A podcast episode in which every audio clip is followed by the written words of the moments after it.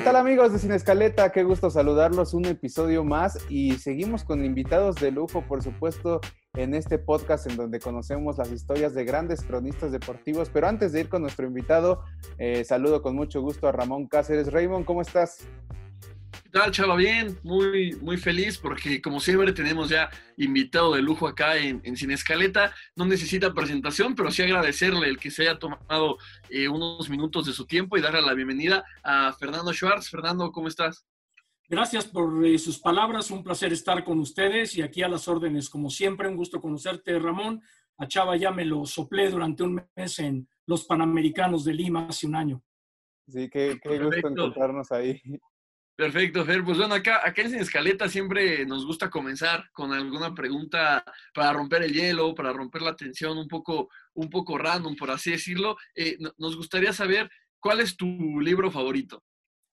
Mi libro favorito, realmente no tengo libro favorito, porque como no leo mucho, este, realmente no lo tengo. Sí leo mucho, pero leo revistas, leo periódicos, leo actualidad, eh, pero como loco leo, pero libros no, porque cuando empiezo un libro lo quiero terminar de una y me desespera, entonces mejor no le entro a eso. Sí. también sabemos que, que, por ahí has colaborado y has escrito algunos libros, ¿no? De, de esos, ¿cuál, ¿cuál, sería el que más te, te, ha gustado? Pues yo creo que cada uno tiene su lugar. Yo pienso que sería discriminatorio hablar de que uno me ha gustado más que el otro, porque pues ha sido un buen ejercicio hacerlos con mi socio José Murillo Vega, que hicimos el de Vamos al Mundial, que hicimos el libro olímpico, el que hicimos la biografía de Mario Vázquez Raña, el de todas las copas del mundo con Orlando Duarte, pero yo creo que cada uno tiene, tiene, su, perdón, tiene su lugar y ahora pues aprovechando la pandemia, yo espero que ya en breve esté circulando el libro de las fotoanécdotas que ya está terminado y que está siendo diseñado y trabajado en impresión digital por Rodrigo Porrúa. Sí, eh, son buenos libros, Fer, y muchas experiencias las que, las que tienes tú que contar, ¿no? Pero vámonos un poco atrás, Fer. Eh, ¿Cómo es que una, bueno, una historia breve de cómo es que llegas a Televisa? ¿A qué edad llegas? ¿Qué tan joven? ¿Cómo te, eh, cómo te incorporas? Y, y, por supuesto, como a qué, a qué trabas te enfrentaste cuando llegaste a Televisa.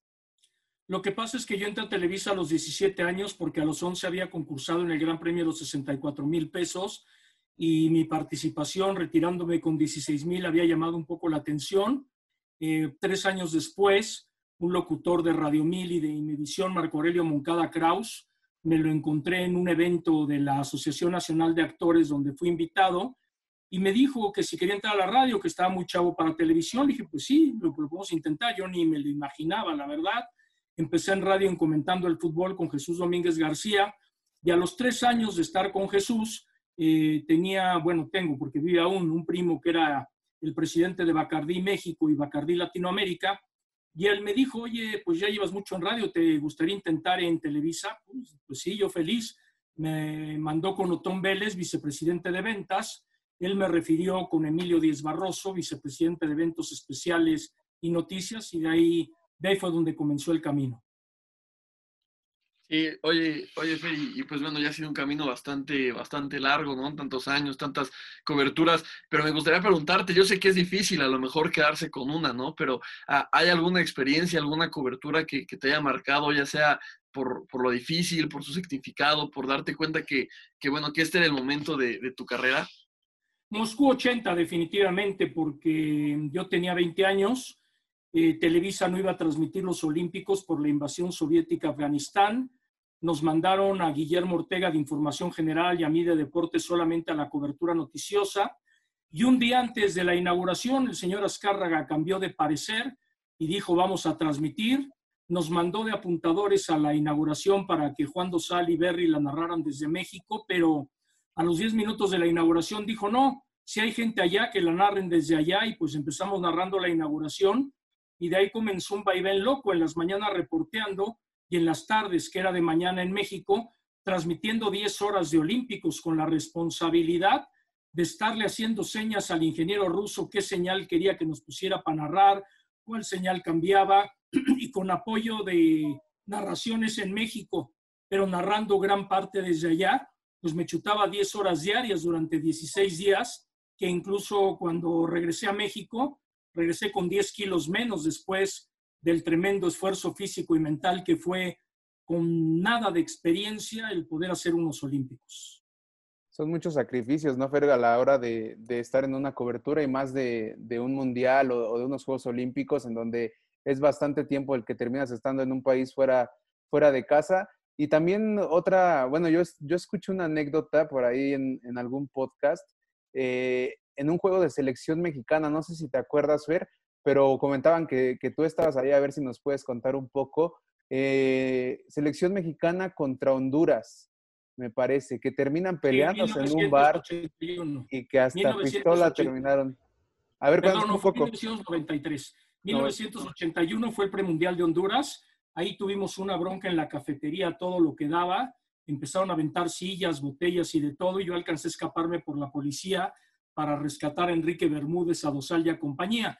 Pero la de 1993 fue más fuerte porque durante toda la semana estuvieron haciendo una campaña de si no tienes nada que hacer el domingo, ve al estadio a ver cómo le damos en la madre a los mexicanos. Era un comercial que pasaba en televisión y finalmente había ejército rodeando toda la cancha, todo el ambiente muy tenso. Gana la selección mexicana 4 a 1 y bueno, aquello fue una barbarie porque terminando el partido estaba yo entrevistando a Luis Flores y a Luis García y de repente vimos todo lo que se estaba suscitando en el estadio de uno de seguridad de la selección, nos llevó a los tres corriendo al vestidor y todos nos metimos al vestidor de la selección mexicana, directivos, jugadores, prensa, y de repente por una ventana eh, estaba bañándose Jorge García Rulfo, que era uno de los tres arqueros de la selección, y de repente escuché que gritó, corran, corran, porque empezaron a tirar gases lacrimógenos a través de las ventanas, y lo valioso de todo esto es que éramos más de 60 personas ahí, y con toallas mojadas en la cara, todo mundo salió ordenadamente a la cancha, ahí nos encontramos con los hondureños y bueno, por no hacer el cuento largo, estuvimos casi siete horas después de que terminó el partido para poder salir del estadio resguardados por el ejército al hotel, donde nos estuvieron cuidando toda la noche porque el aeropuerto de Toncontín no tiene iluminación, no tiene vuelos nocturnos y aunque el avión que nos regresaba a México, un vuelo charter de Aeroméxico, ya estaba ahí, pues tuvimos que quedarnos esa noche en Honduras y salir a la mañana siguiente. ¿Podrías decir que es la, el momento más tenso que has vivido en una cobertura? No, no, todas tienen de todo. La, la del bombazo de Atlanta 1996 en Juegos Olímpicos, pues también tuvo lo suyo para poderlo cubrir. O sea, cada cobertura siempre presenta algo que no está dentro de los planes porque pues, esa es la vida en vivo y así es la noticia y pues realmente son experiencias y hay que tomarlo como tal. Ahora, que mencionabas esa del bombazo de Atlanta en 1996, eh, no sé si, nos quisieras comentar, ¿no? Esa, esa anécdota, ¿tú cómo la viviste? ¿Qué fue lo que, lo que sucedió? Yo ya me había ido del Centro Internacional de Radio y Televisión y por eso TV que estaba antes al aire porque José Ramón y compañía estaban terminando los protagonistas.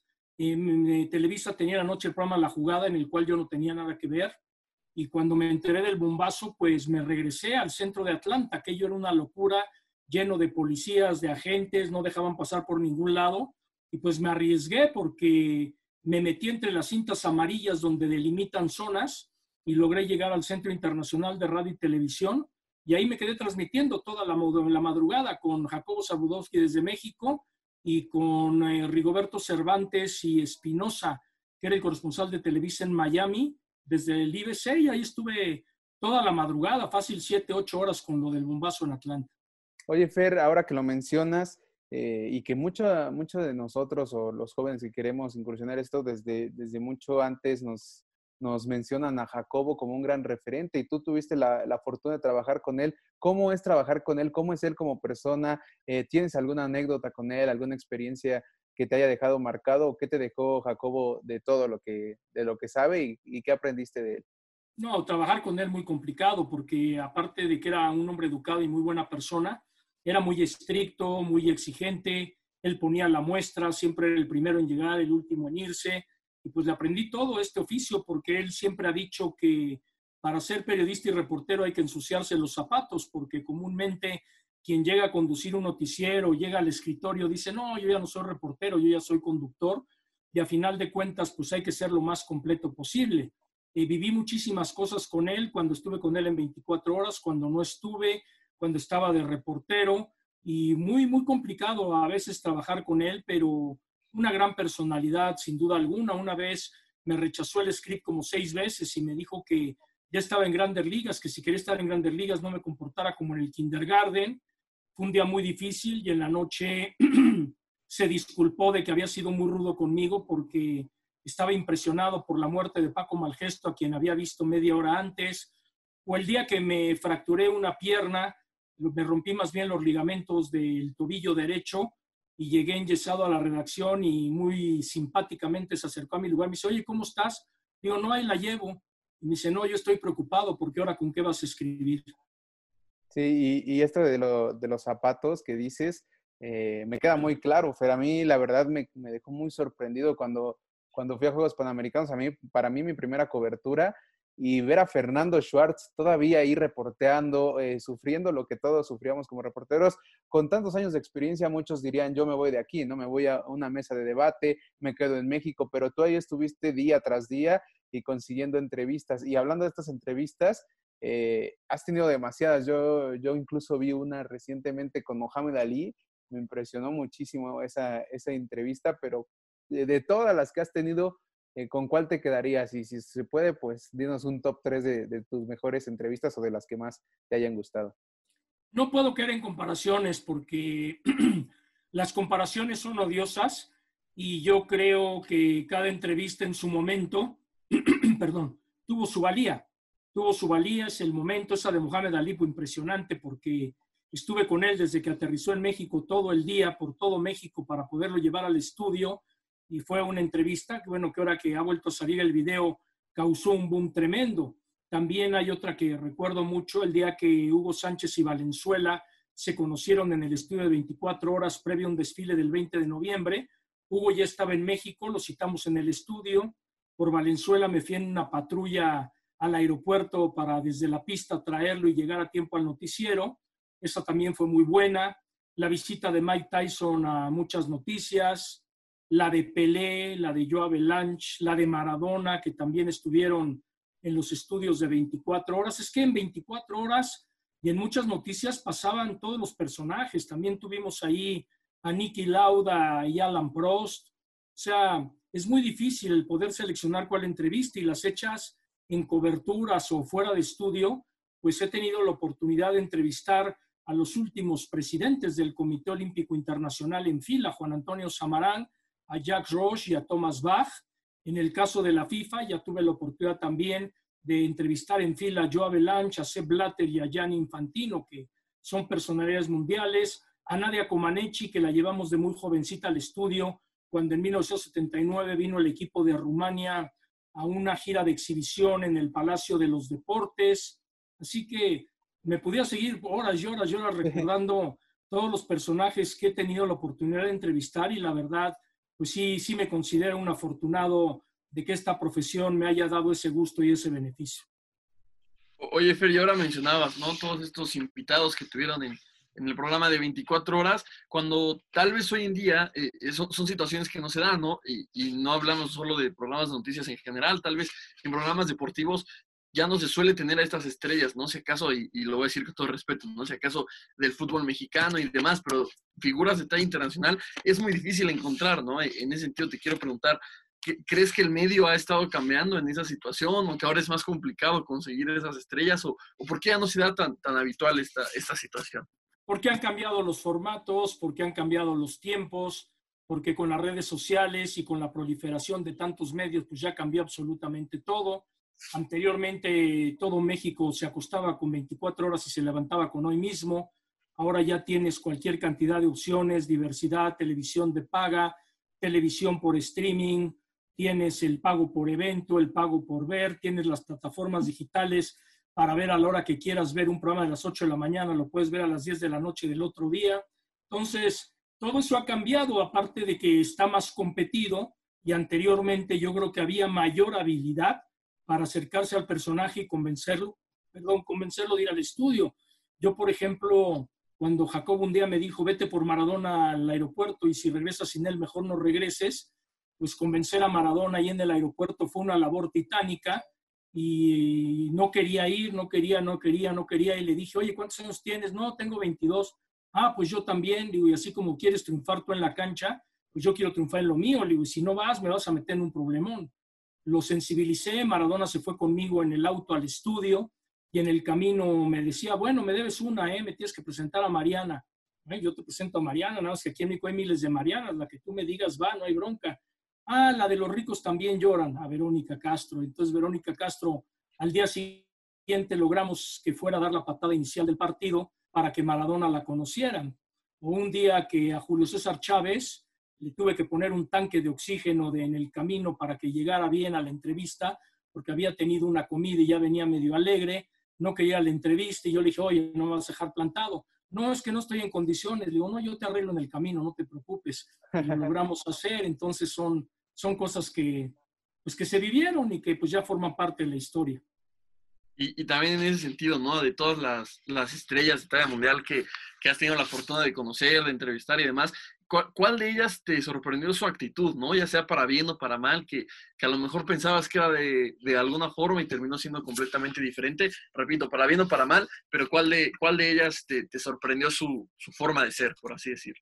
Cada uno tiene su forma de ser, hay unos que son muy difíciles, otros son de mayor entrada, otros son muy diplomáticos, pero me encantó la personalidad de Mohamed Ali, que todo el tiempo se la pasaba bromeando, todo el tiempo se la pasaba fastidiando como niño chico ahí haciendo travesuras, y la verdad fue muy divertido. El propio Maradona es buen tipo, lástima que ahora se ha desviado tanto, pero con Maradona llegué a realizar tal amistad que en el Mundial de Italia 90 lo vi el día que se fueron a acreditar y me dijo, ¿quieres una entrevista? Le digo, sí, ah, vente a la concentración y cuando vayas ahí la hacemos. Y me la cumplió en el entrenamiento estaba, me aventó un calcetín y cuando terminó el entrenamiento me invitó a entrar allá a la concentración y ahí lo entrevisté, que hasta Carlos Vilardo me dijo que parecía yo la humedad que aparecía por todas las paredes.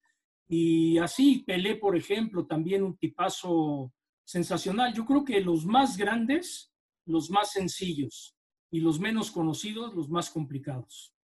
Sí, muchas veces eh, pasa eso en, todo, en, todos los aspectos, ¿no? Que, los más grandes, los más conocidos, los más famosos terminan siendo, eh, digamos, los más cercanos a, poder platicar con ellos, etcétera, etcétera, ¿no?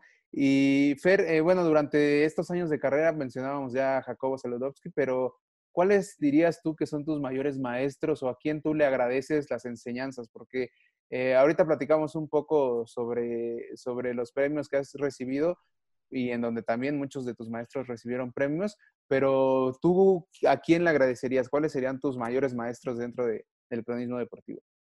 Pues yo lo que le tienes que agradecer a todas las personas que han formado parte de tu vida para bien o para mal, porque a final de cuentas cada quien decide qué tomar de cada quien, lo bueno y lo malo dejarlo a un lado, pero a mí me tocó una época de oro realmente y no del periodismo, de la crónica deportiva, poder convivir con Fernando Marcos, con Ángel Fernández, Antonio Anderes, Sonia Alarcón, Mago Setién, que eran unas enciclopedias del deporte y además unos hombres muy cultos que ahora ya casi no los hay, pues te dejan algo de enseñanza. El propio José Ramón Fernández, que puede ser muy polémico, ¿no? Pero es un hombre muy culto que le aprendes la forma de hacer, aunque él hace un periodismo de una manera diferente. Y bueno, también me tocaron dirigentes mundiales del deporte mexicano a quienes considero como mis segundos padres, porque siempre me arroparon, me ayudaron y me, me hicieron llegar a grandes niveles, como fue don José Sulaimán del Consejo Mundial de Boxeo, como fue don Guillermo Cañedo en la FIFA y como lo fue Mario Vázquez Raña dentro del mundo del olimpismo.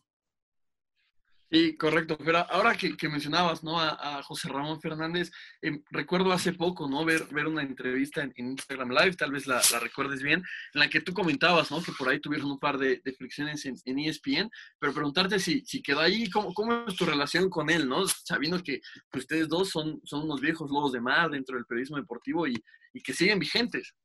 No, mi, relación con él es extraordinaria donde nos vemos, nos saludamos con afecto, bromeamos y demás. Incluso acabo de hablar con él por teléfono antier para saludarnos. No, bien, bien, yo realmente sí tengo muchos enemigos dentro del medio por mi forma de trabajar y mi forma de ser, pero pues nadie es monedita de oro, pero yo no tengo absolutamente problemas con nadie. Si alguien los tiene conmigo, pues es problema de ellos. Muy aguerrido, Fer. Yo, yo te recuerdo muy aguerrido a, lo que quieres.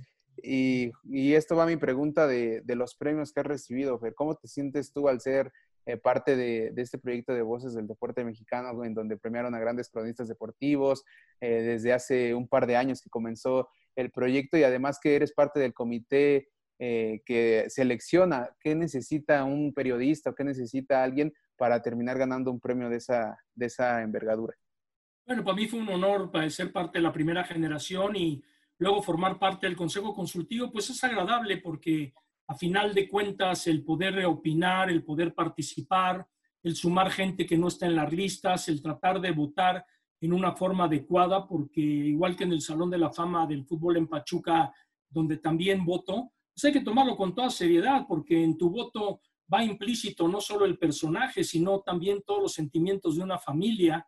Entonces no hay que hacerlo ni por compadrazgos ni por amiguismo, sino hay que hacer un estudio muy sensato y ver quién es el que va obteniendo los merecimientos por trayectoria de ir entrando a final de cuentas a lo largo de los años. Aquellos que perduren siempre van a tener la oportunidad y van a terminar ingresando, pero creo que hay que ser muy medidos y muy justos en este tipo de votaciones y recibir premios en vida, pues es padre, ¿no? Porque regularmente los premios son homenajes póstumos cuando la gente ya se fue y el poderlos disfrutar en vida es padre, pero más que es un halago, tampoco hay que volarse porque se recibió un premio o una medalla, simplemente yo creo que es el reconocimiento a lo que uno ha sembrado a lo largo del camino y tampoco por eso creerse más o sentirse de menos por no tenerlo. Correcto, Fer, ya nos estamos acercando al final de, esta edición, de este, de este podcast, y nos gusta tener una dinámica, ¿no? te vamos a poner distintas opciones y, tú vas a decir cuál prefieres, eh, justamente, ¿no? Se llama ¿qué prefieres? Y, la primera de ellas, eh, me gustaría comenzar, creo que ahora con las anécdotas que nos has platicado, la respuesta podría parecer obvia, pero bueno, de todas formas, te quiero hacer la pregunta. De, todas las empresas en las que has trabajado, sin contar Fox Sports, que es en la que actualmente laboras, y para no, no meterte por ahí en un problema, sin contar, sin contar Fox, de todas las otras en las que has trabajado con anterioridad, ¿con cuál te quedarías? ¿no? ¿Con cuál, sería tu, tu favorita? Me quedo con todas, no soy Javier Aquino malagradecido. Claro, claro. hablando de, Javier Aquino. Bueno, y hablando de, estas empresas, porque eh, has trabajado con muchas personas, eh, desde gente, como bien mencionas, que llevaba muchos años y que ahora eh, lamentablemente ya no están con nosotros, hasta gente muy joven, ¿no? Que, incursionó en los medios recientemente y también has trabajado y has tenido programas con esas personas, con esos personajes. Si tuvieras tú que elegir un equipo de trabajo con otras dos personas, ¿a quién tendrías? ¿A quiénes dos tendrías? A Toño de Valdés y a Gerardo Lisiaga. Y, si, se puede ver, ¿por qué ellos, no? O sea, bueno, evidentemente donde los conociste ya, ya sabemos, ¿no? Pero ¿por qué ellos dos en, específico? Lisiaga porque es mi mejor amigo y porque nos conocemos desde la carrera de periodismo y es un hombre que yo admiro por toda la lucha personal que ha tenido fuera de pantalla para sobrevivir y ahí está.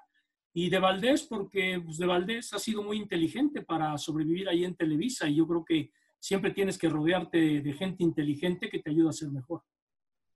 Sí, correcto. Por, por cierto, ¿no? El capítulo de, Toño de Valdés, que para los que estén escuchando este podcast, también ya, ya lo tuvimos aquí en Sin Escaleta para que pasen a darle una vuelta. Y finalmente, Fer, bueno, con tantos años, tantas coberturas, eh, tantas anécdotas, eh, ¿qué, preferirías, no? Bueno, ¿qué prefieres, no? ¿Ir a unos Juegos Olímpicos o a una Copa del Mundo? ¿Qué disfrutas más? Olímpicos, definitivamente. Los Olímpicos son universales, duran menos que un mundial, pero todo está concentrado, 16 días de plena intensidad, donde está lo mejor de todo el planeta, cuando a un mundial van 24, 32 o ahora 48 selecciones, no va todo el mundo. Muy bien, muy bien, Fer. Y bueno, ya, ya para despedirnos, una última pregunta, Fer. ¿Qué le dirías tú al Fernando Schwartz niño, a ese Fernando Schwartz que jugaba en la Condesa, que estaba ahí eh, jugando con sus amigos, echándole ganas a la escuela. Hoy, ¿qué le dirías a ese Fernando Schwartz niño? Que hubiera gozado más su infancia, que no hubiera sido tan perfeccionista, que no hubiera sido tan exigente con él mismo, porque fui muy introvertido y eso me privó de tal vez de otras cosas que, que debía haber disfrutado a esa edad. Pues sí, pues sí, Fer, y la verdad es que, te admiramos muchas personas por todo el trabajo que has, que has realizado y eres un ejemplo a seguir, pero muchísimas gracias por estar con nosotros, Fer, un abrazo y esperemos coincidir pronto. Claro que sí, el abrazo para ustedes dos, Ramón, un gusto conocerte. Para ti, Chava, me, reitero tu amistad y pues, muchas gracias. Aquí siempre a las órdenes. Ramón, muchas gracias. Sí, no, gracias a ti, chavas, a la, a la, chava, a la gente que nos escuchó, a Fernando, ¿no? Como lo dije al inicio, por tomarse un poco de su tiempo y por, por estas anécdotas, ¿no? Muy, muy enriquecedoras. Yo se me enchinó la piel, ¿no? Nada más en, escuchar la, anécdota de Maradona, una leyenda, ¿no? del fútbol mundial. Eh, eh, a mi gusto personal, el mejor futbolista de la historia y bueno, ¿no? Qué, qué padre, ¿no? Qué, qué emocionante fue, fue escuchar eso de, de, una viva voz, como lo es Fernando Schwartz, ¿no? Una leyenda. Entonces, pues bueno, muchas gracias, Fer, por tomarte tu tiempo y, también a la gente que, que se tomó su tiempo de escuchar este, este podcast. muchas gracias, cuídense mucho y mucha suerte. Muchas gracias, Así se va a llamar el podcast, ¿eh? eh Fernando Schwartz presenta a Verónica Castro a Maradona. ¿eh? Una gran anécdota. Muchas gracias, amigos de Sin Escaleta. Recuerden suscribirse y seguirnos en el siguiente episodio. Nos vemos en la próxima.